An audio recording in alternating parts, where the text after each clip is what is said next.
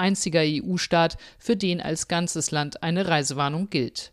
Eine solche Reisewarnung ist kein Verbot, soll aber eine abschreckende Wirkung haben, so Burger vom Auswärtigen Amt weil wir für die Reisewarnung über die Infektionszahlen hinaus auch weitere Risikofaktoren natürlich die Reisende betreffen können in den Blick nehmen müssen, zum Beispiel wenn es Einschränkungen bei der Einreise für Deutsche gibt oder wenn nicht sicher ist, ob Rückflugmöglichkeiten für Reisende dort auch bestehen. Die offizielle Reisewarnung ermöglicht es, Pauschalreisen kostenlos zu stornieren. Für Individualreisen ist das schwieriger. Hier müssen Reisende auf Kulanzregelungen hoffen. Das gilt auch für die meisten Ferienhaus- und Ferienwohnungsbuchungen.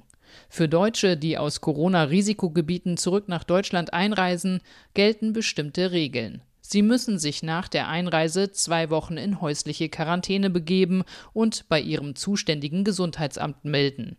Der Verdienstausfall für die Zeit dieser Pflichtquarantäne soll laut Bundesregierung nach einer vermeidbaren Reise in ein Risikogebiet allerdings nicht gezahlt werden. Legen die Reisenden ein negatives Corona-Testergebnis vor, lässt sich die Quarantänezeit verkürzen. Der Test in Deutschland ist bis zehn Tage nach der Einreise kostenlos.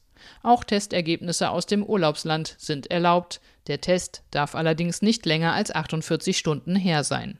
Diese Regelungen könnten sich bald ändern. Bundesgesundheitsminister Jens Spahn von der CDU plant ab Mitte Oktober eine neue Test- und Quarantänestrategie, über die Bund und Länder Anfang nächster Woche beraten werden.